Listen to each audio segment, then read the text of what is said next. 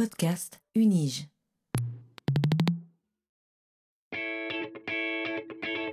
Learning from Data, le podcast sur la science des données à l'Université de Genève.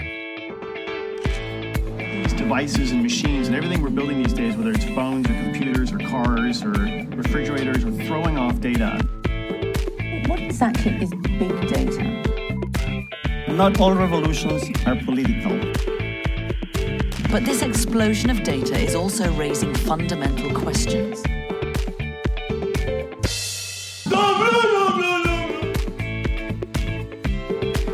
Bienvenue dans ce huitième épisode de Learning from Data, le podcast qui te plonge dans les recherches de l'Université de Genève et surtout dans leurs données, en compagnie de celles et ceux qui les explorent. Ce podcast vous est proposé par le Centre de compétences en sciences des données de l'Université de Genève. Je suis Guy Kahn et serai votre guide dans ce monde fascinant de l'analyse des données. Avant toute chose, je dois dire que c'est un véritable plaisir de vous retrouver après cette longue pause estivale pour ce premier épisode de la deuxième saison de Learning from Data. Deuxième saison déjà, un vrai plaisir. Dans l'épisode d'aujourd'hui, nous allons nous intéresser à la science des données comme une connaissance, en suivant les pas de celles et ceux qui, par leur recherche fondamentale et l'application qui en est faite par la suite, permettent de pousser toujours plus loin les capacités d'analyse. Car si vous nous suivez depuis quelques épisodes, vous avez nécessairement dû vous rendre compte qu'un point est fréquemment mentionné lorsqu'il s'agit d'expliquer le potentiel heuristique grandissant de la science des données, celui de la puissance de calcul des machines au service de l'avancée scientifique, et surtout de l'augmentation spectaculaire de cette puissance durant les dernières décennies.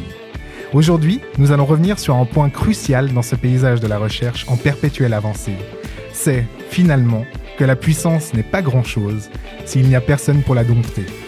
Et dans le cas qui nous intéresse, cela nous amène à placer notre projecteur sur les fascinants domaines de la science informatique que sont la modélisation et la simulation, le génie logiciel et surtout le calcul haute performance. Et pour explorer tout cela avec nous aujourd'hui, nous avons le plaisir d'accueillir le docteur Jean-Luc Falcone, qui a bien voulu accepter notre invitation dans Learning from Data. Bonjour Jean-Luc. Bonjour Guy. Comment allez-vous? Mais Très bien, merci. C'est merveilleux. Jean-Luc, depuis 2019, vous êtes collaborateur scientifique au Centre universitaire informatique. Cette position venait donner une nouvelle couleur à une relation pourtant beaucoup plus ancienne avec l'Université de Genève, où vous avez obtenu votre thèse à la Faculté des sciences en 2008, en bioinformatique pour être exact, qui venait elle-même couronner un parcours académique jalonné par une licence, puis un master en biologie également obtenu à l'UNIGE.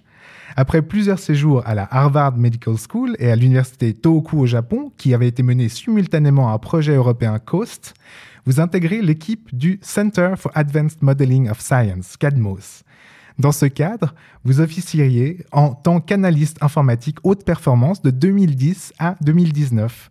Vos recherches portent principalement sur la modélisation et la simulation scientifique et sur l'informatique haute performance. Vous mettez à profit ces connaissances dans des domaines tels que les sciences de la vie et les sciences de la Terre, avec une appétence pour les approches interdisciplinaires et un intérêt particulier pour l'application multiscale et multiscience de l'analyse théorique à la mise en œuvre complète, ce sur quoi nous allons euh, revenir. Vous avez d'ailleurs largement publié sur ces questions. Par ailleurs, vous transmettez également ces connaissances depuis plusieurs années dans de nombreux enseignements ici à l'UNIGE, mais également à la HESSO. Et il est également important de noter, car nous allons y revenir plus tard dans cet épisode, que votre engagement sur ces questions dépasse le cadre purement académique, en ceci que vous prenez activement part à des projets impliquant une utilisation des sciences informatiques pour le bien public, notamment dans des projets gérés par l'État de Genève ou par d'autres entités. C'est bien cela, Jean-Luc? Exactement. Merci. Ok, super. Mes, mes notes sont euh, exactes. Alors, euh, Jean-Luc, en préambule à notre conversation d'aujourd'hui, qui portera principalement sur vos travaux, j'aimerais mentionner que tout au long du processus de conception du centre de compétences en sciences des données, qui m'avait amené à rencontrer plus d'une cinquantaine de chercheuses et de chercheurs de toutes les disciplines de notre uni, votre nom est apparu à de nombreuses reprises au gré de mes conversations lorsqu'il s'agissait d'évoquer finalement des collaborations interdisciplinaires qui avaient réussi. Et c'est vrai qu'en tant qu'expert en informatique haute performance et en génie logiciel, votre contribution peut être utile à une pluralité de recherches. Et si cet aspect va clairement être au centre de ce dont nous allons parler dans la prochaine partie de cet épisode, euh, j'aurais voulu par contre aborder un point particulier ici avec vous, dont je sais que vous êtes euh, très heureux. À ce que j'ai compris, cette fonction de soutien à la recherche par l'informatique scientifique est en train de prendre une toute nouvelle ampleur au sein de notre université avec la création du Scientific Computer Support, SICOS ou SICOS, dont vous êtes le responsable. Et j'aurais beaucoup apprécié que vous nous en disiez un peu plus sur ce projet, son historique et ses ambitions, finalement au service de notre université et surtout de sa communauté de chercheurs et de chercheuses. Voilà, une longue question pour démarrer. Maintenant, c'est à vous. Alors, volontiers. Euh, Psycho, c'est une, cellule de soutien au calcul euh, scientifique qui était mise en place pour euh, fournir aux chercheurs, chercheuses de l'université des euh, compétences qui sont difficiles à acquérir au sein de leur groupe pour tout ce qui traite à, au développement d'applications scientifiques, à la gestion de données en masse et à toute l'informatique, entre guillemets, dont ils ont besoin pour mener leur recherche à bien spécialisés vraiment pour euh, le calcul, pour le traitement de données. C'est des compétences qui sont pas faciles à trouver. En général, euh, il y a assez peu d'experts. Et l'idée, c'est de mutualiser ces différentes euh, ressources au sein mhm. d'une unité pour ensuite en faire bénéficier les gens qui en auraient besoin. Excellent. Donc très concrètement, ça va se passer, vous avez une équipe et on pourrait aller euh, vous demander de l'aide pour euh, différents projets. Exactement, donc concrètement on a une équipe euh, de spécialistes, d'ingénieurs, de, spécialistes du calcul scientifique. Et les chercheurs peuvent nous contacter pour nous demander de l'aide, soit ponctuelle, soit à plus long terme sur un projet, du soutien pour leurs opérations même aussi de l'aide, je ne sais pas, par exemple pour, euh, pour euh, superviser euh, un travail de, thèse où il y a une forte composante informatique derrière, et ainsi de suite, oui. C'est excellent. C'est vraiment superbe parce que je vous, je vous remercie pour votre réponse, Jean-Luc, parce que et, finalement pour le, le, bel engagement dont vous faites preuve pour accompagner l'amélioration continue de notre uni. et je suis convaincu que notre échange aujourd'hui va nous permettre, et je parle pour nos auditrices et auditeurs bien sûr, mais également pour moi, parce que bien sûr, j'ai toujours des choses à apprendre, de, mieux comprendre l'immense potentiel de l'informatique scientifique dans de multiples domaines de recherche. Et c'est vrai qu'en en, pratiquant là, euh, dans le cadre du centre de compétences en sciences et données, je vois véritablement la valeur de ce que vous êtes en train de mettre en place, de ce que vous avez déjà mis en place, c'est-à-dire ce soutien, euh, parce qu'il il y a en fait ce type de besoin partout dans notre université. Énormément de chercheurs et chercheuses ont besoin d'un accompagnement en informatique scientifique pour peut-être mener leurs recherches en poil plus loin que ce vers quoi elles se dirigent déjà maintenant. Donc merci beaucoup. Donc fascinant programme que nous avons là finalement. Alors autant commencer tout de suite. Et euh, je vous propose donc, chère auditrice, chers auditeurs, de plonger en votre compagnie, Jean-Luc, au cœur de vos recherches.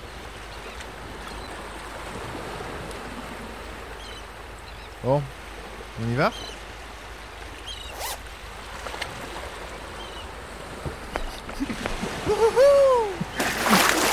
Nouvelle saison, euh, renouvellement de notre introduction pour celles et ceux qui nous découvrent avec cet épisode, ou en guise de rappel finalement pour les autres, après notre petit break de l'été. C'est toujours bon d'avoir des rappels euh, après l'été. Dans ce podcast, pour plonger dans les recherches de nos invités, nous avons pris l'habitude de partir du commencement et de leur proposer de nous faire entrer dans leurs recherches par la porte qu'ils ont bien souvent également empruntée de leur côté pour initier leur carrière de chercheuse à chercheur.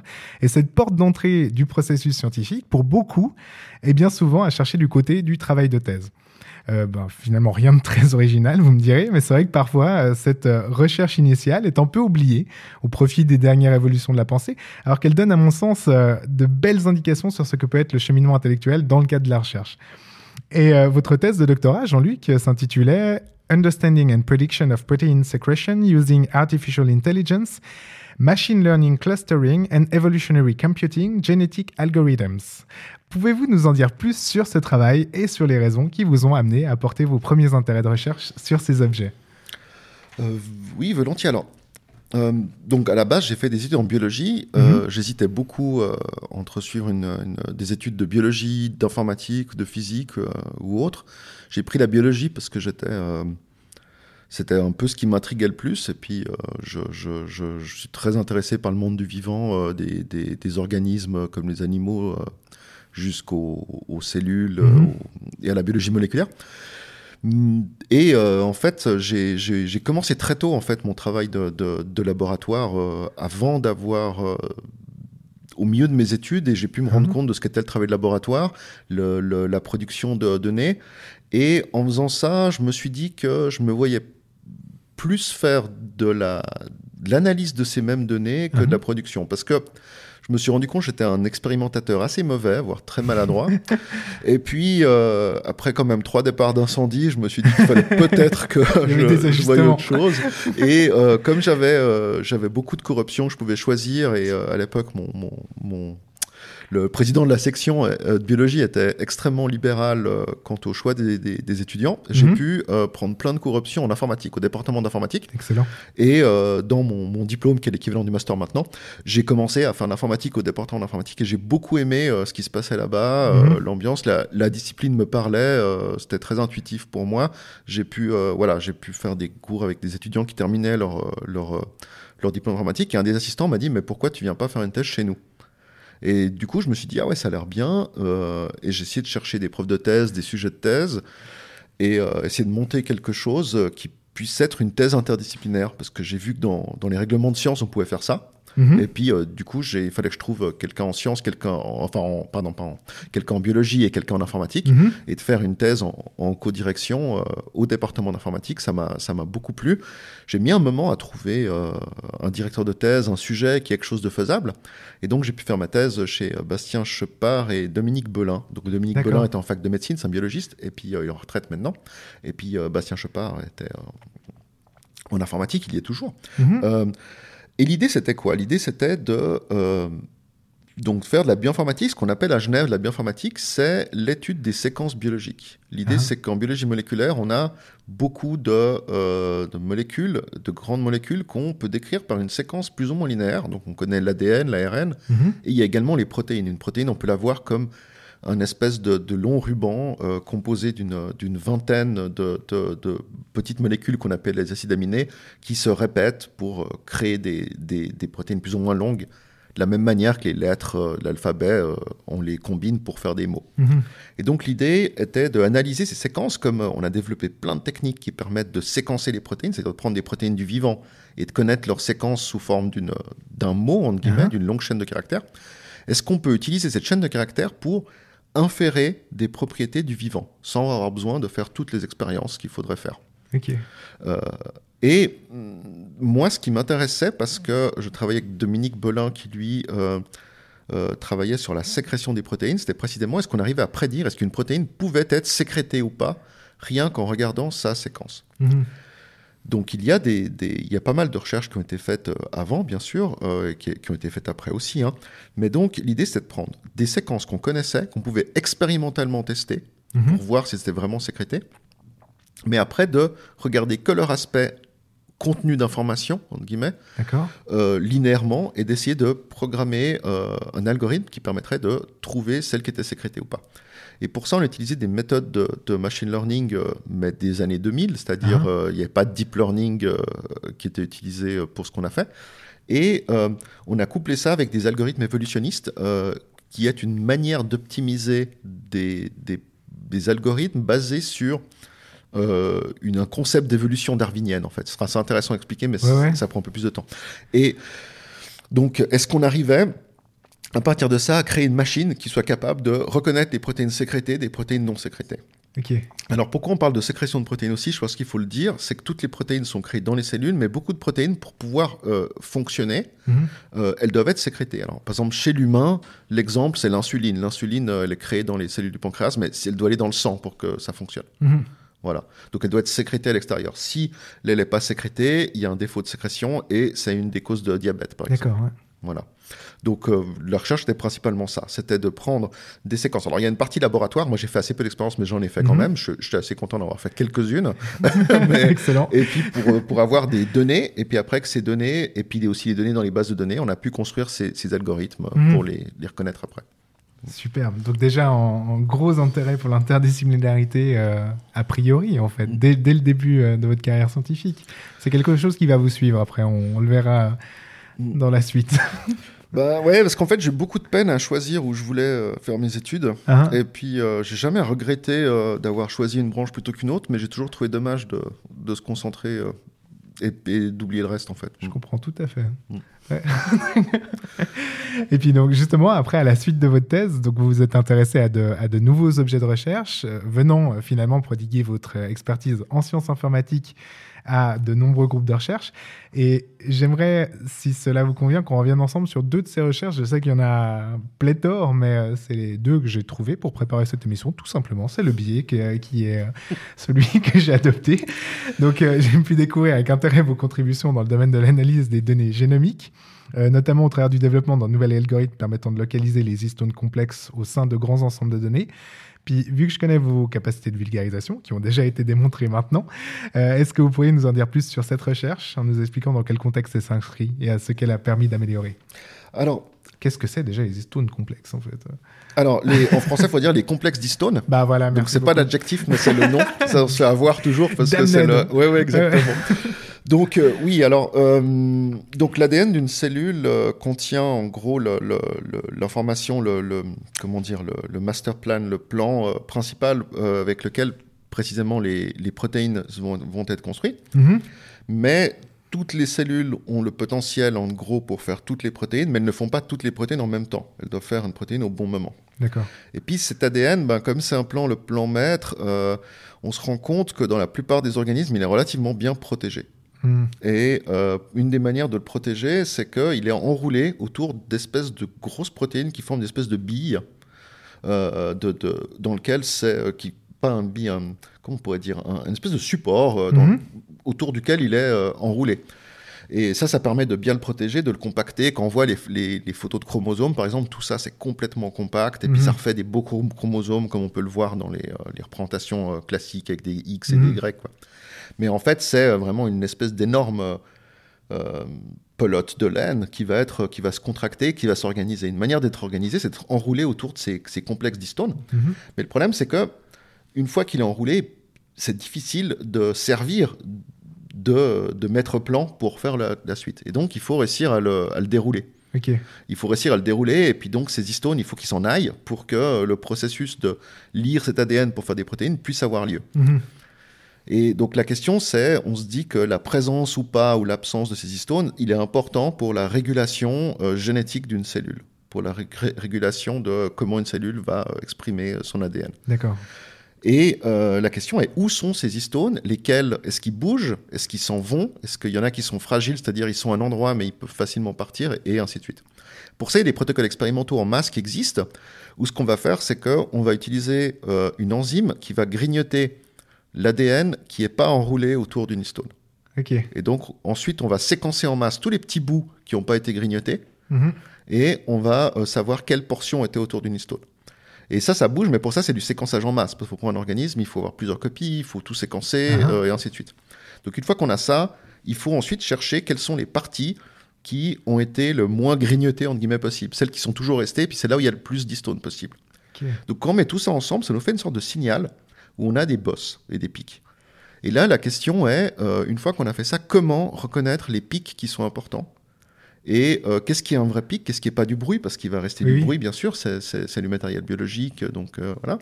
Et euh, comment est-ce que on peut, par exemple, sur plusieurs conditions expérimentales différentes, associer un pic à un autre, se dire, moi j'ai une liste de pics, Mhm. de cette expérience, j'ai une liste de pics de cette expérience. Est-ce que c'est les mêmes pics? C'est-à-dire, est-ce que les histones étaient au même endroit ou pas? Est-ce que c'est un histone en plus ou est-ce que c'en est un qui s'est déplacé?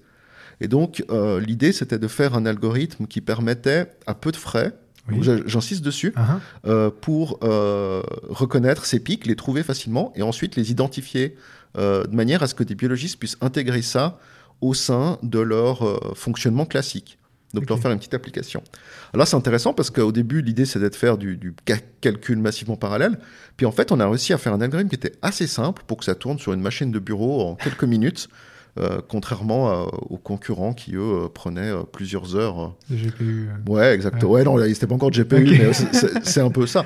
Et donc, euh, voilà. Puis après, on a fait une application vraiment minimaliste où euh, les chercheurs pouvaient euh, prendre les résultats qu'ils avaient du séquençage, Ah. après l'avoir assemblé, passer ça, avoir une liste de pics et après travailler avec cette liste de pics pour, euh, pour continuer. Excellent, merci beaucoup. Mais, euh, mais déjà, merci beaucoup. Et surtout, merci beaucoup de rendre tout ça aussi clair, en fait. C'est euh, Ah. surtout ça que je trouve incroyable. Mer- Merci. Euh, donc, et j'ai également pu voir, parce que exactement dans la même, dans la même veine, je parlais de deux études sur lesquelles j'étais tombé. Et c'est c'est vrai que j'ai également pu voir que vous aviez contribué à la recherche en vulcanologie.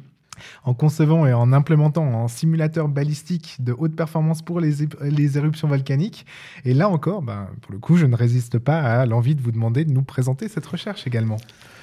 Oui, alors ça, c'est une recherche qu'on fait dans le cadre d'une collaboration euh, qui dure depuis longtemps avec le groupe de Constanza Bonadonna, Ah, ah. qui est en sciences de la Terre, euh, où on a fait plusieurs, euh, plusieurs, plusieurs études pour essayer de prédire et de comprendre les euh, risques liés à une éruption volcanique.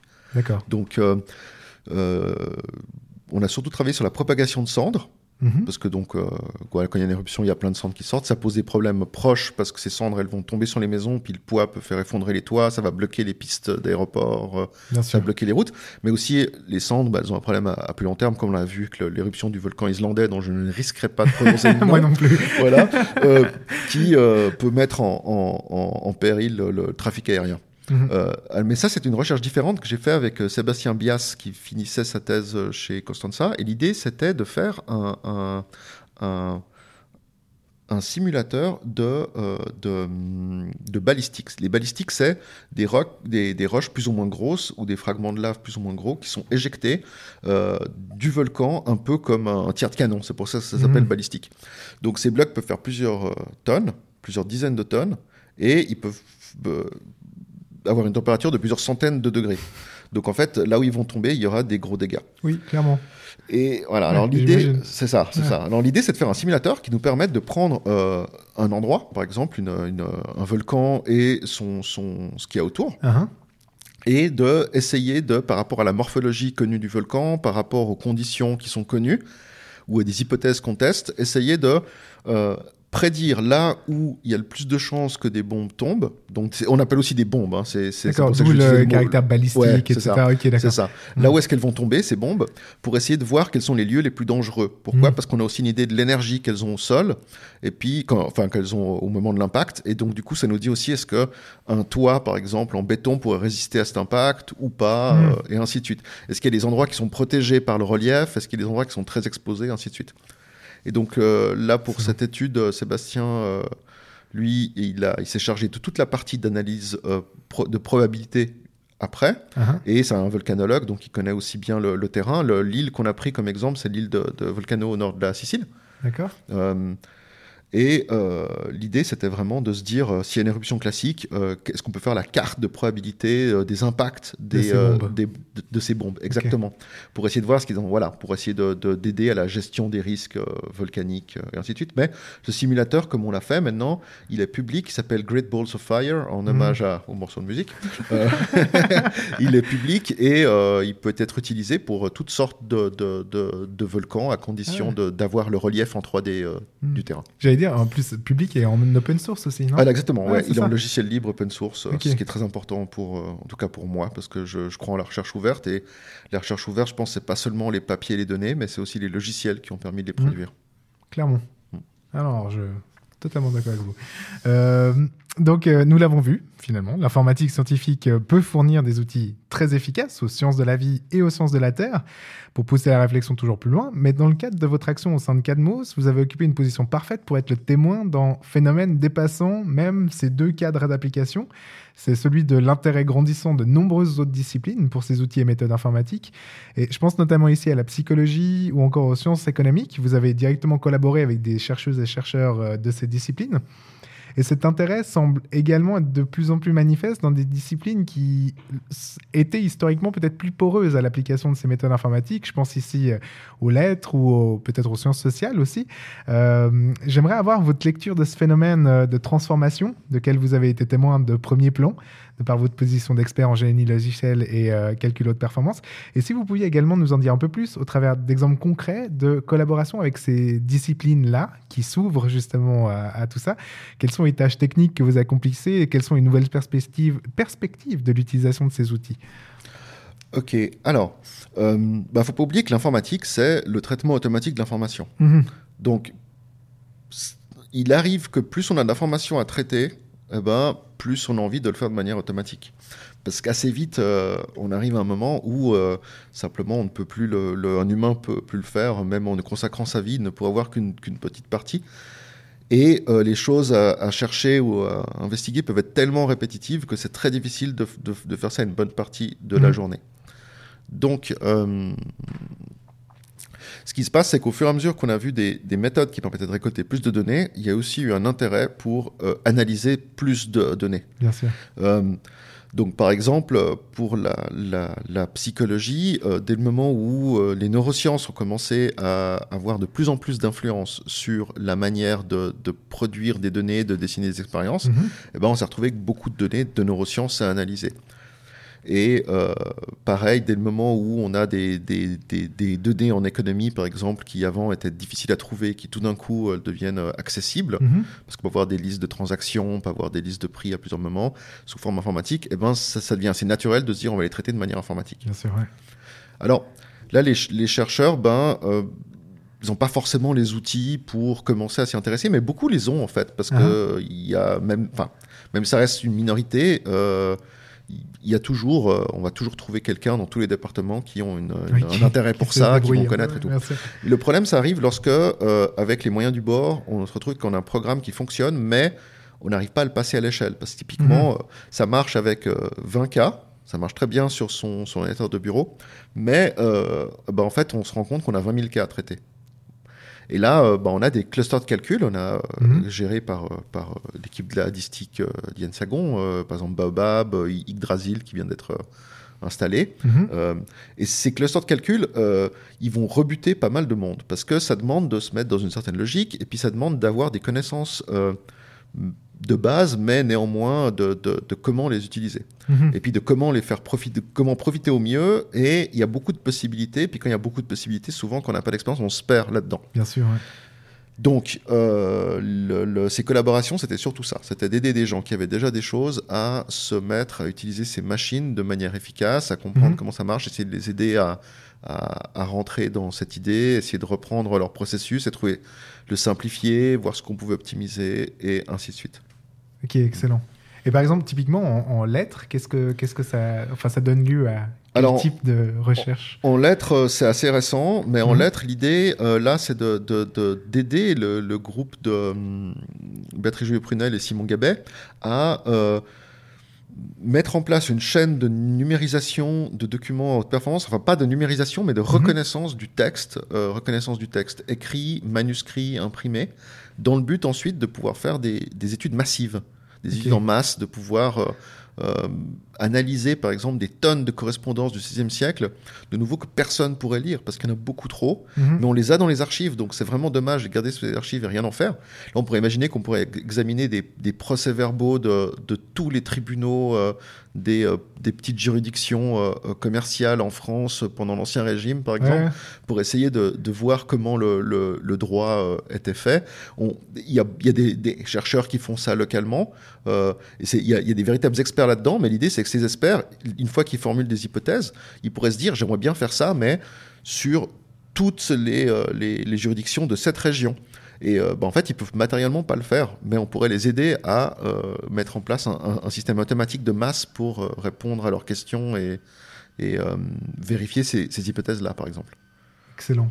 Et c'est aussi ce que vous faites avec, par exemple, le Global Studies Institute. C'est, euh, Alors, Global Institute Institute, c'est un peu la même idée, sauf que là, euh, on s'intéresse aux résolutions euh, des organisations internationales. mhm.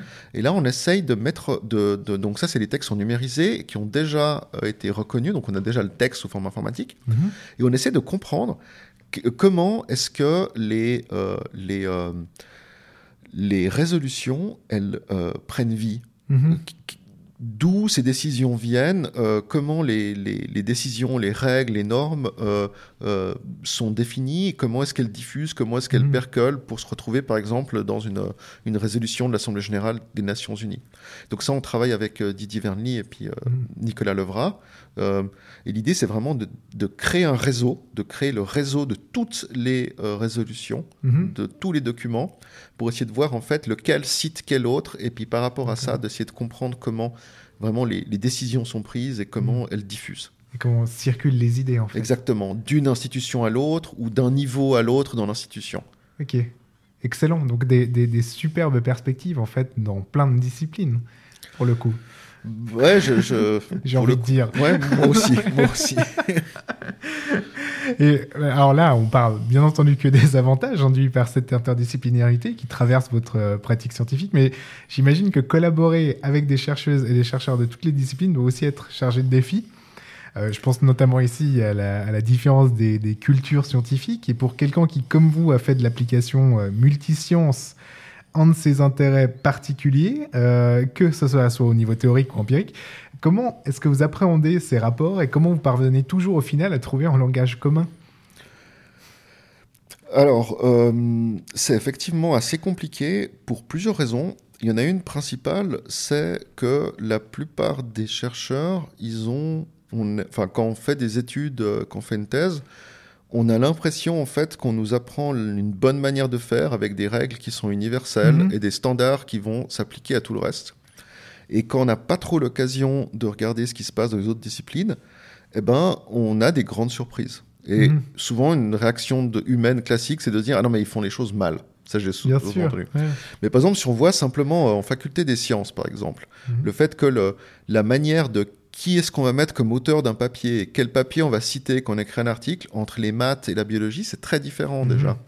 Et euh, le jargon peut être très différent, les approches peuvent être différentes, les, les- un même mot peut être utilisé comme critique ou comme, euh, comme euh, comment dire, comme, comme qualité, par exemple, pour, Mhm. un, pour un papier ou pour une recherche. Donc ça, ça, ça de prime abord, c'est pas toujours facile.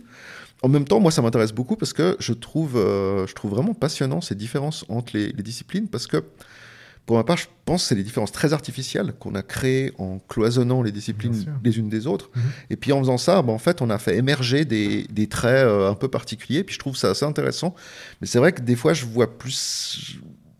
Je veux pas donner l'impression que je parle de haut, mais je vois Non, plus non. ça comme un, un biologiste qui arriverait sur une île où, où les oiseaux ont évolué de manière différente parce qu'ils étaient coupés de, Mhm. du continent.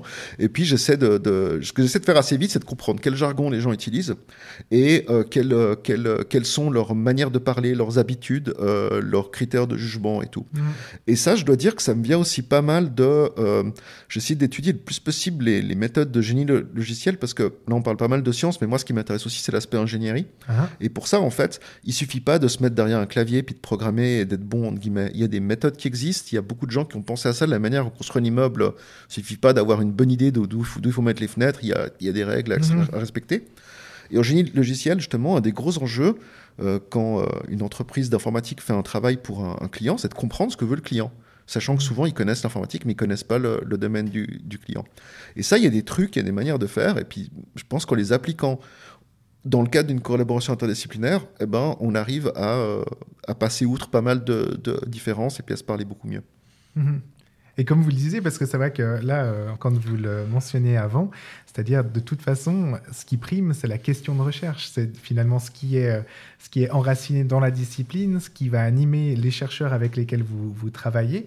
Puis en fait, vous allez vraiment euh, faire un travail quasiment de, d'extraction, de, ces, de compréhension de ces, euh, de ces travails de recherche, de- enfin de ces questions de recherche. Donc c'est, finalement, je pense qu'il n'y a aucun doute sur le fait que vous ne parlez pas de haut, parce que je vois ça dans votre, dans votre pratique. Et, et c'est vrai qu'il y a toute cette question aussi de la traduction des, des- des besoins qui est, qui est très très importante. Mm. Et, et ça, des fois, enfin parfois, ça peut être peut-être compliqué. Ou, euh, Ouais, c'est compliqué, mais pour, pour moi, vraiment, c'est l'aspect intéressant. C'est c'est l'aspect de, de- Alors, moi, je trouve euh, extrêmement. euh, Comment dire ça? Euh, je- Pour moi, j'ai pas envie d'utiliser le mot passionnant, euh, ni le mot excitant, mais c'est un peu Mhm. ça. Euh, je trouve un truc que j'aime vraiment beaucoup, c'est d'arriver sur quelque chose de complètement nouveau pour moi ah, et d'avoir un sentiment un peu d'être perdu, euh, un truc un peu vertigineux parce que j'entends parler de plein de notions, donc j'ai vaguement entendu parler, je connais pas. Et puis au fur et à mesure, je commence à lire les articles, je commence à lire ce qui est fait. Ça commence à prendre forme, j'ai l'impression en tout cas de comprendre mieux. Alors il faut faire attention de ne pas avoir l'impression qu'on comprend plus que ce qu'on comprend vraiment. Mais oui. j'aime vraiment bien ça, j'aime- j'aimerais bien, bien ça en fait, de, de débarquer complètement sur quelque chose où je connais rien. Et puis de, de petit à petit de, de réussir à mettre les briques en place, de, Mhm. relier ça à des choses que je connais, à voir euh, comment est-ce qu'on peut euh, travailler ensemble et ainsi de suite. Ouais. Moi je, je trouve ça vraiment, ouais, euh, je trouve qu'il y, a- y y un côté extrêmement intéressant là-dedans. C'est excellent. Mm. Vraiment. Donc, je l'ai mentionné dans votre présentation, euh, vous ne limitez pas vos collaborations actuelles au seul contexte de l'université, mais partagez également votre expertise en dehors. Vous avez notamment collaboré étroitement avec le médecin cantonal euh, dans la gestion des données liées à l'épidémie de Covid-19 et à la traçabilité des cas. Et quel était votre rôle et comment vous qualifieriez les différences entre la recherche peut-être plus fondamentale et euh, le service à la cité dans un sens qu'on pourrait qualifier euh, finalement plus de bien public? Alors, pour moi, donc, alors, si je reviens à la question, donc, comment, comment est-ce que je me suis retrouvé là-dedans Ah ah. Qu'est-ce que, qu'est-ce que j'ai fait exactement? Donc, alors, euh, au début de la, de la- de la gestion de l'épidémie en, en avril 2020, donc j'étais contacté par euh, Delphine Courvoisier, qui est professeure en fac de médecine, Mhm. euh, qui est statisticienne et qu'elle-même, euh, elle s'était retrouvée à euh, aider le service euh, du médecin cantonal à l'époque, la médecin cantonale maintenant, Mhm. à, à prendre en charge la gestion de ces données Covid. Ce qui s'est passé, c'est que le service du médecin cantonal a dû, à peu près du jour au lendemain, commencer à collecter des résultats de tests, à tracer euh, les contaminations, les contacts des personnes contaminées, Mhm. pour pouvoir les mettre en isolement, les mettre en quarantaine, essayer d'édicter des politiques de santé publique qui avaient du sens et euh, prendre beaucoup de décisions, fournir des, des informations claires au Conseil d'État, à, la Confédération, Mhm. alors qu'ils avaient zéro inf- euh, vraie infrastructure informatique pour faire ça. Mhm. Et euh, les processus de développement euh, au sein de l'État de Genève, euh, ils sont plutôt conçus pour le long terme, Mhm. et donc ils ne permettent pas de réagir rapidement à ce genre de crise. D'accord. Et donc, il fallait assez vite des personnes qui puissent participer là-dedans, qui soient capables de, et d'accord surtout, de gérer des données sensibles très vite entre plusieurs systèmes qui n'ont pas du tout été faits pour communiquer, Mhm. et aussi de répondre à des questions de traitement de données en masse complexes, notamment ce- comment est-ce qu'on fait pour associer des cas, des tests, des personnes, des contacts, euh, et après des vaccins, Ah à les mêmes personnes? Parce qu'en fait, aussi bizarre que ça puisse paraître, mais toutes les administrations qu'on a, tous les systèmes de santé publics, privés, ils n'ont pas vraiment été faits pour se parler. Et donc, c'est très difficile de se rendre compte que un même test, par exemple, c'est vraiment deux tests sont de la même personne. Et à la fin, ce qu'il faut qu'on fasse, c'est qu'on essaie de faire correspondre des noms, des prénoms, des dates de naissance, sachant qu'il y a chaque fois des erreurs de saisie dedans. Sachant ouais. que, par exemple, il y a des personnes qui ont plusieurs prénoms, qui vont pas toujours les renseigner pareil. Sachant qu'il y a des personnes qui ont des, euh, des, des, des- des- les personnes euh, lusophones ou euh, hispanophones ont plusieurs noms de famille, dont Mhm. l'ordre peut varier selon les papiers d'identité. Et donc, on a beaucoup de problèmes très concrets qui euh, sont des problèmes de text mining, en fait. C'est d'essayer Ah. de faire des distances, euh, j'ai envie de dire floues, ou de- du fuzzy matching de, de chaînes de caractères, de noms, Mhm. euh, d'essayer de trouver des, des sous-chaînes pour essayer de reconnaître avec une autre probabilité, voire sans erreur, idéalement, c'est ce qu'on vise, Mhm. que plusieurs enregistrements, c'est la même personne. Ok. Voilà. Et donc, euh, il fallait faire ça, mais il faut le faire en flux tendu. C'est 24 heures sur 24, quasiment, 7 jours Ouais, sur 7 en tout cas, euh, euh, avec plein de laboratoires privés, avec l'hôpital, avec le contrôle de la population pour voir des adresses des gens, euh, avec la confédération, avec vraiment beaucoup d'instances complètement différentes qui n'ont jamais considéré l'idée de se parler entre elles en fait avant, parce qu'il n'y avait pas le besoin de le faire de cette manière-là. Mhm. Et nous, on a dû le faire en l'automatisant aussi. Donc, en fait, il fallait des compétences assez diverses. Et euh, il fallait des personnes qui soient prêtes à le faire euh, du jour au lendemain, en fait. Et euh, c'était pas possible d'en trouver facilement au sein de l'État de Genève. Donc là, c'était une- pour finir, on a réussi à monter une collaboration avec des personnes de l'État de Genève, de l'hôpital, des HUG, donc on a une partie des, des serveurs qui ont été placés, et euh, de, de l'université, euh, où on est plusieurs à avoir pu participer à ça. Excellent. D'accord. Merci beaucoup. Et puis euh, peut-être une, dernière question qui nous permettra de revenir d'une certaine manière à notre point de départ et de clore cette boucle, si je puis dire. Euh, L'introduction de cet épisode soulignait l'évolution rapide de la technologie. Et j'aurais voulu avoir votre avis sur cette question de l'intérieur et quelles sont les évolutions les plus notables que vous avez pu observer ces dernières années et celles qui ont le plus impacté, à votre avis, sur la recherche et euh, para- parallèlement, quels sont les changements que vous anticipez avec le plus de plaisir et d'anticipation finalement?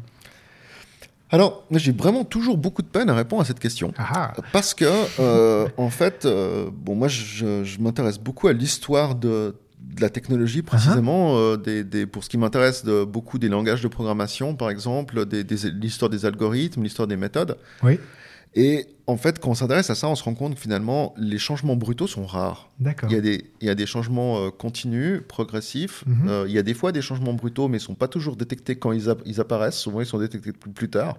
Et les vrais changements sont rares. Et le problème, dès qu'on parle de technologie, c'est qu'on a une dimension marketing qui est assez importante, Ah, où il y a des gens qui doivent vendre des trucs, et eux, ils doivent donner l'illusion que c'est nouveau, parce que sinon, ils vont pas réussir à écouler euh, le même produit chaque année, si on a l'impression que c'est une version vaguement euh, incrémentalement mieux dessus d'avant. Donc du coup, on a d'une part un espèce de son de cloche où on nous parle de rupture euh, à tout moment, et puis d'autre part, on a quand même des, des une technologie qui, qui progresse vite, mais pas si violemment que ça. Alors Mhm. maintenant, pour moi, ce qui a changé le plus ces dix dernières années, euh, ce que j'ai vu à l'université, c'est qu'effectivement, le euh, deep learning, l'apprentissage supervisé, l'inférence algorithmique, l'IA, l'intelligence artificielle, euh, ça a pris énormément de place euh, parce que on a des, des- on y a des méthodes qui ont été mises au point qui permettent de le faire. On a du matériel, l'idée d'avoir détourné des cartes graphiques à la base utilisées par les gamers pour Oui. faire des, des machines de calcul, ce qu'on appelle les GPU. Mais non, maintenant elles sont Mhm. produites pour ça Mhm. mais à la base, ça, ça, ça venait de là. Et ça a permis d'avoir de l'équipement meilleur marché et des nouveaux algorithmes qui me permettaient de faire plus que ce qu'on avait avant. Donc ça, je pense que de ce côté-là, il y a eu une rupture. De ce côté-là, il y a Mhm. clairement eu euh, quelque chose de nouveau qui s'est produit.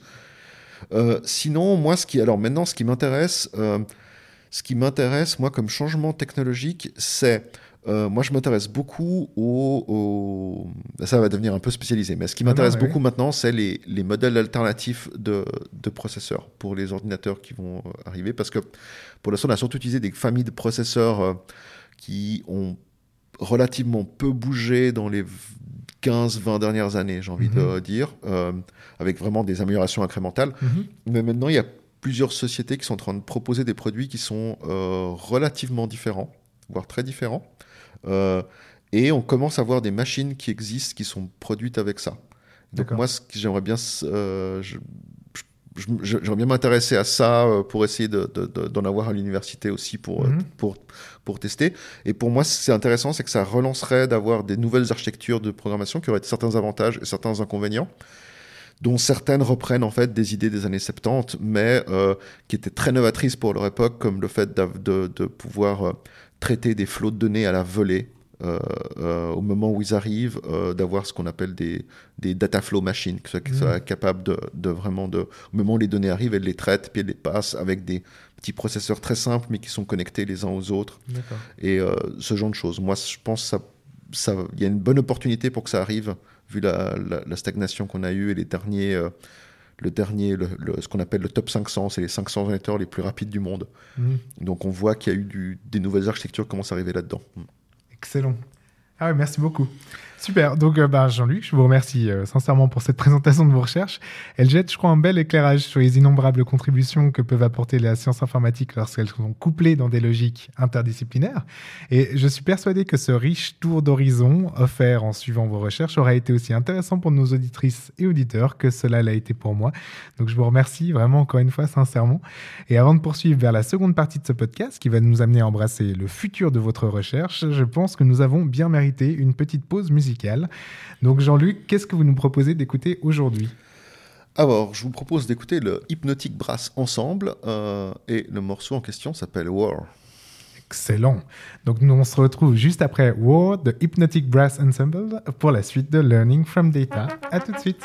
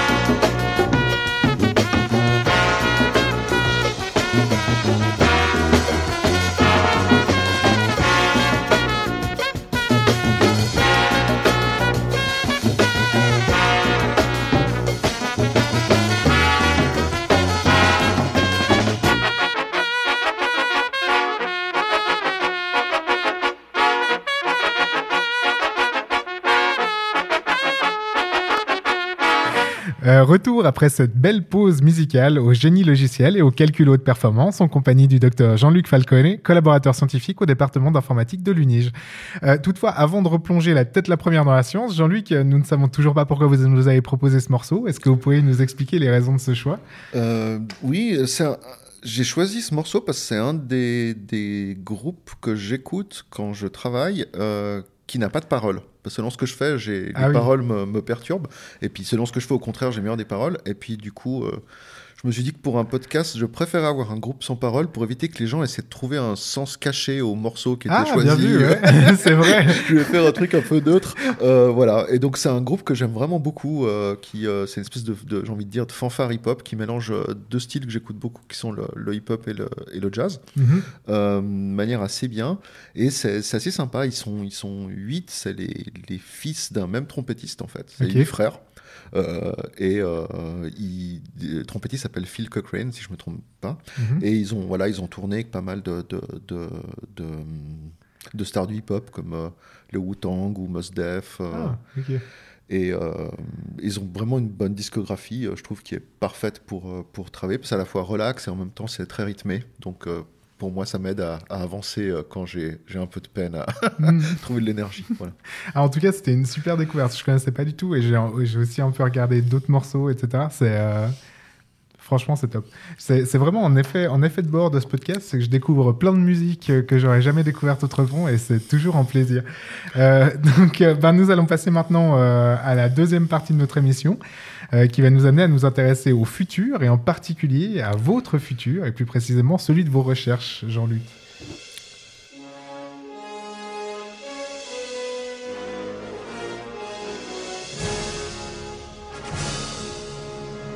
Le futur de la recherche.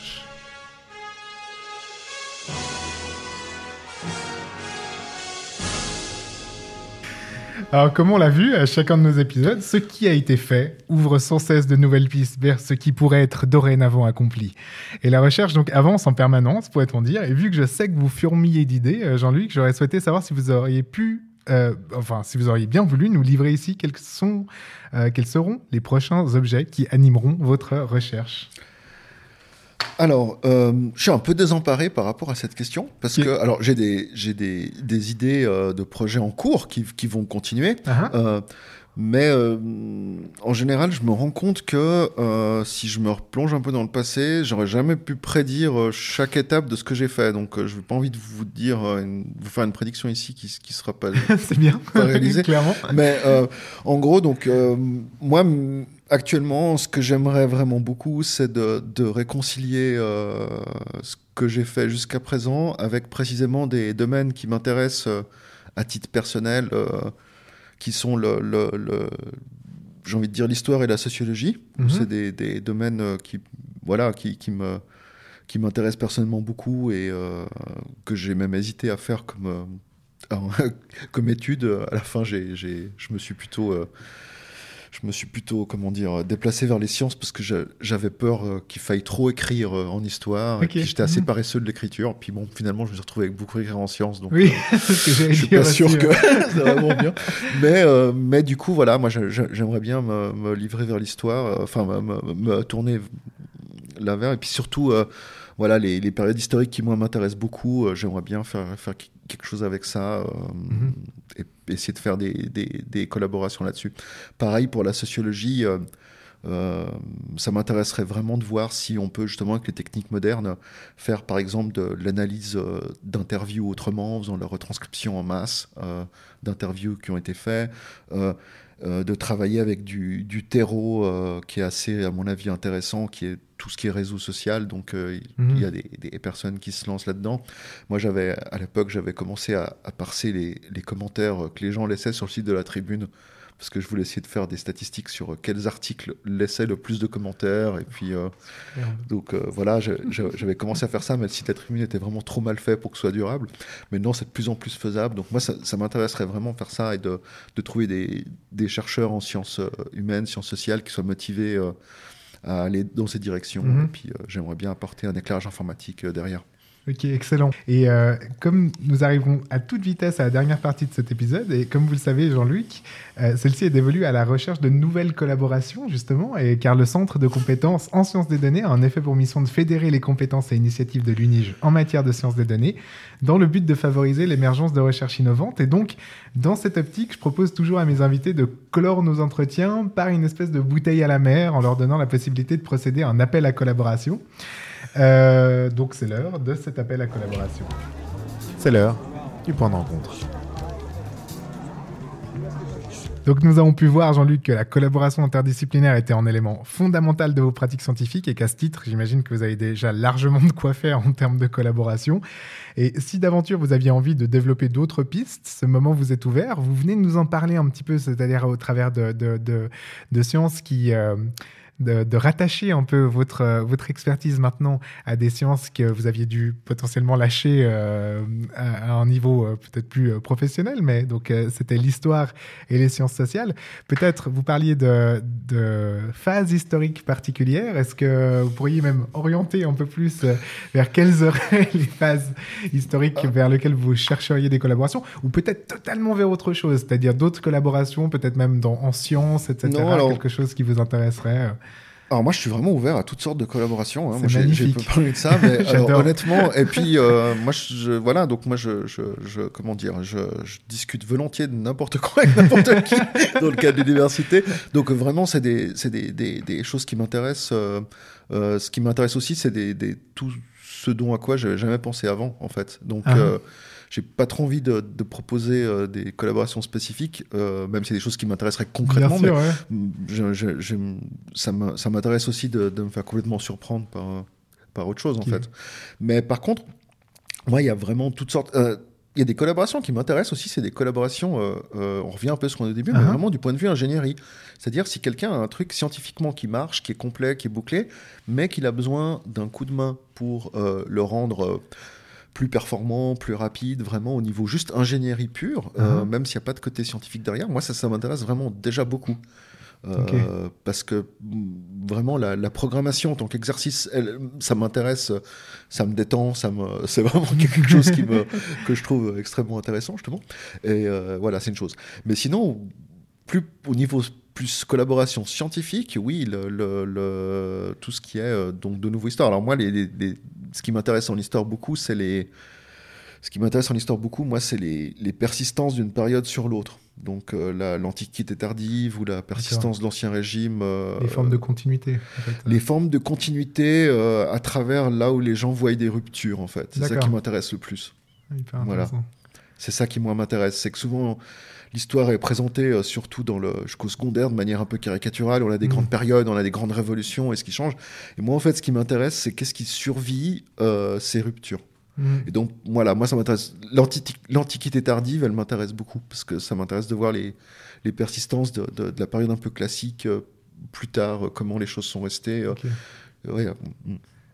Excellent. Donc bah, l'appel est lancé et surtout, en appel fondamental, tentez de surprendre Jean-Luc. C'est ça qu'il cherche. Non, c'est un et, peu et- et prétentieux. que- et surtout, euh, l'intérêt, c'est aussi euh, cet appel est, est- est lancé via, enfin, en direction de Jean-Luc, mais également, et je le rappelle, en direction du Scientific euh, Computing Support, euh, la plateforme qui, est, qui a été mise en place euh, et qui justement accueille ce genre de demandes aussi en informatique scientifique et ce genre de besoins. Donc n'hésitez surtout pas à les contacter pour les surprendre tous en équipe. Donc, euh, on approche de la fin de cette émission. Merci de tout cœur, Jean-Luc Falcon, d'avoir accepté de partager vos recherches avec nous aujourd'hui dans ce huitième épisode de Learning from Data et d'avoir bien voulu ouvrir avec nous cette deuxième saison. Et comme d'habitude, je vous propose que nous nous consolions d'avoir atteint peut-être trop vite la fin de cet épisode en vous invitant toutes et tous à vous diriger vers la page web du docteur Jean-Luc Falcone sur le site de l'UNIGE. Vous y retrouverez les références des recherches dont nous avons parlé aujourd'hui et plus d'informations sur son parcours. Je parle sous son contrôle, bien sûr, mais j'imagine qu'il me pardonnera de vous dire de ne pas hésiter à prendre contact avec lui si vous avez des questions ou si vous souhaitez développer de nouveaux projets en collaboration en envoyant un email à l'adresse jean-luc-falcone à tunige.com. Je rappelle que le Scientific Computing Support est dorénavant ouvert et accueille vos demandes et vous trouverez plus d'informations sur le site du Psychos sous unige.ch psychos, S-C-I-C-O-S. Ce programme vous était proposé par le Centre de compétences en sciences des données de l'UNIGE de Genève. Retrouvez toutes les informations y relatives sur notre page web datascience.unige.ch et là encore, bien sûr, n'hésitez pas à prendre contact avec nous à l'adresse ccsd.unige.ch. Et pour faire part de vos questions, commentaires, critiques, tout est plus que bienvenu. Et j'en profite également pour vous inviter à vous inscrire à la liste de diffusion du CCSD pour laquelle vous trouverez un lien sur la page d'accueil de notre site. Nous organisons une multitude d'autres activités auxquelles vous êtes toutes et tous bien entendu plus que bienvenus. Du côté du podcast, nous nous retrouvons donc à nouveau comme d'habitude le mois prochain, donc chaque mois, pour un nouvel épisode de Learning from Data. Et n'hésitez pas à vous abonner sur les plateformes de podcast pour recevoir automatiquement tous nos nouveaux épisodes. Et vu que c'est un peu la pratique dans le monde du podcast, je vous invite à nous laisser une petite empreinte de votre passage sous la forme de quelques étoiles ou de commentaires. Tout sera bien évidemment en plaisir. Et en attendant, je vous remercie toutes et tous d'avoir suivi cette émission et je vous dis à une prochaine. Au revoir Jean-Luc. Au revoir Guy, merci pour l'invitation. Au revoir tout le monde. Merci. À dans un mois.